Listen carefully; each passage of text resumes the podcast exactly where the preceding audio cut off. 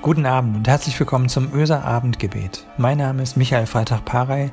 Ich bin ehrenamtlich hier in der Gemeinde unterwegs. Hast du schon mal darüber nachgedacht, ähm, was deine Rituale sind, um abends den Tag abzuschließen? Also hast du überhaupt solcherlei Rituale, um den Tag abzuschließen? Gibt es ein Ritual, das du jeden Abend anwendest? Und was benötigst du, um den Tag und alles, was darin seinen Platz hatte, zur Seite zu legen? Gelingt dir das überhaupt? Also das Gewesene an die Seite zu legen? Mir nicht immer. Leider. Ich hätte das gerne anders. Aber manches von dem, was am Tag dran war, ist schwer und manchmal echt schwerer Ballast. Ballast, den ich vielleicht auch schon länger mit mir herumtrage, genauso wie du. Und eben nicht erst seit heute. An manchen Tagen tut dieser Ballast weh, an anderen Stellen hat er sogar schon Wunden geschlagen und tut dann einmal mehr weh. Jemand erzählte mir, dass er unser Abendgebet, unser Öser Abendgebet recht spät am Abend hören und es ihn dann beruhigen würde. Es sei also fast mit das Letzte, was er am Abend hört, bevor er dann ins Bett geht. Schön, wenn es da was gibt, was dich den Tag zur Seite legen lässt, was dich befähigt, ja, in Ruhe ähm, in den Abend oder dann in die Nacht zu gehen. Wahrscheinlich wird es niemandem unter uns so gehen, der für sich sagen kann, er könne jeden Abend gut abschalten und den Tag hinter sich lassen. Wobei, ein paar Menschen habe ich vor Augen und du vielleicht auch, die, die das können. So aus dem Tag zu gehen, gelassen und mit einer Portion Frieden. Ähm, wie diese Personen das dann tatsächlich können und hinkriegen, das scheint mir ein Segen zu sein.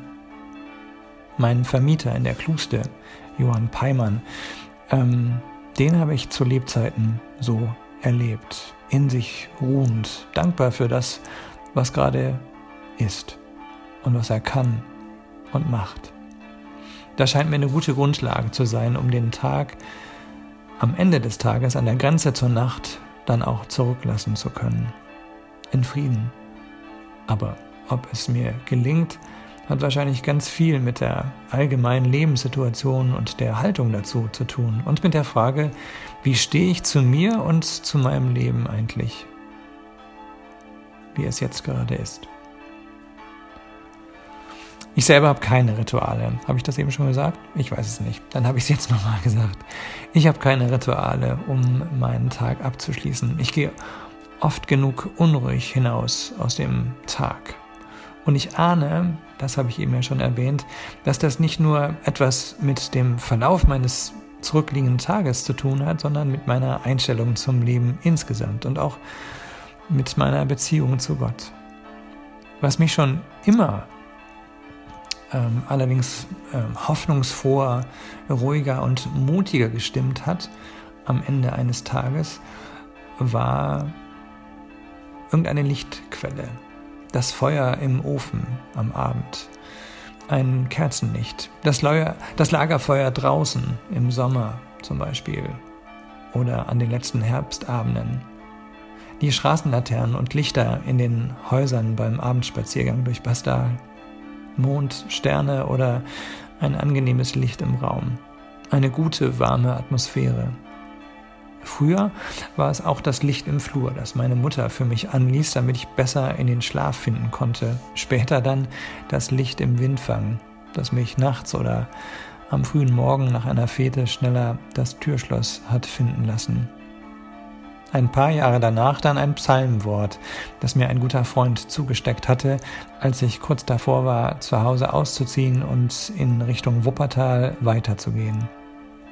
Das Wort, das Psalmwort heißt, du stellst meine Füße auf weiten Raum und stammt aus dem Psalm 31, Vers 9.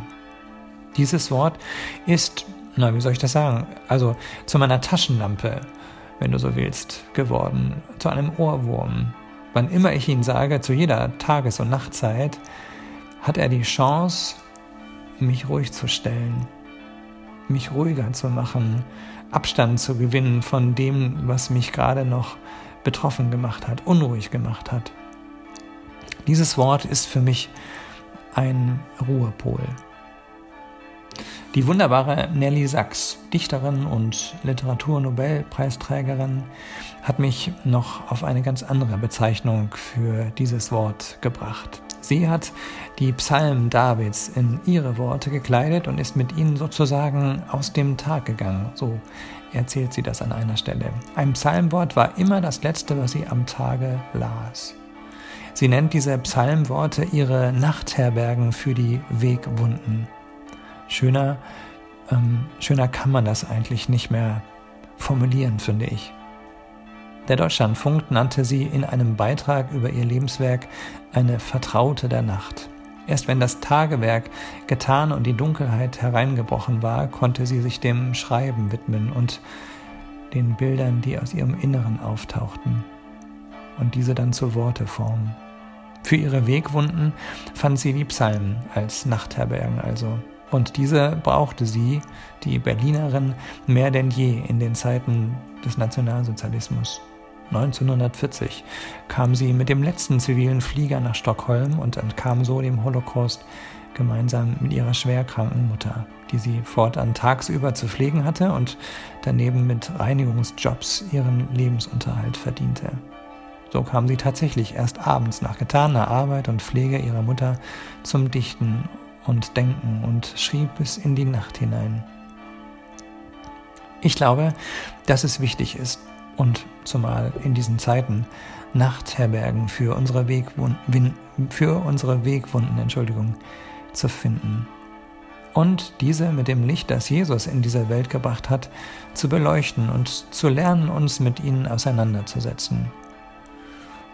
Ich bin das Licht der Welt, sagt dieser Jesus. Wer mir nachfolgt, wird nicht wandeln in der Dunkelheit. Wie wäre es, wenn wir damit anfingen, ihm, Jesus, diese, seine Worte in Erinnerung zu rufen, auf dass er sie nicht vergessen möge und uns und unseren Wegwunden eine Herberge schenkt und dort das Licht anknipst und anlässt.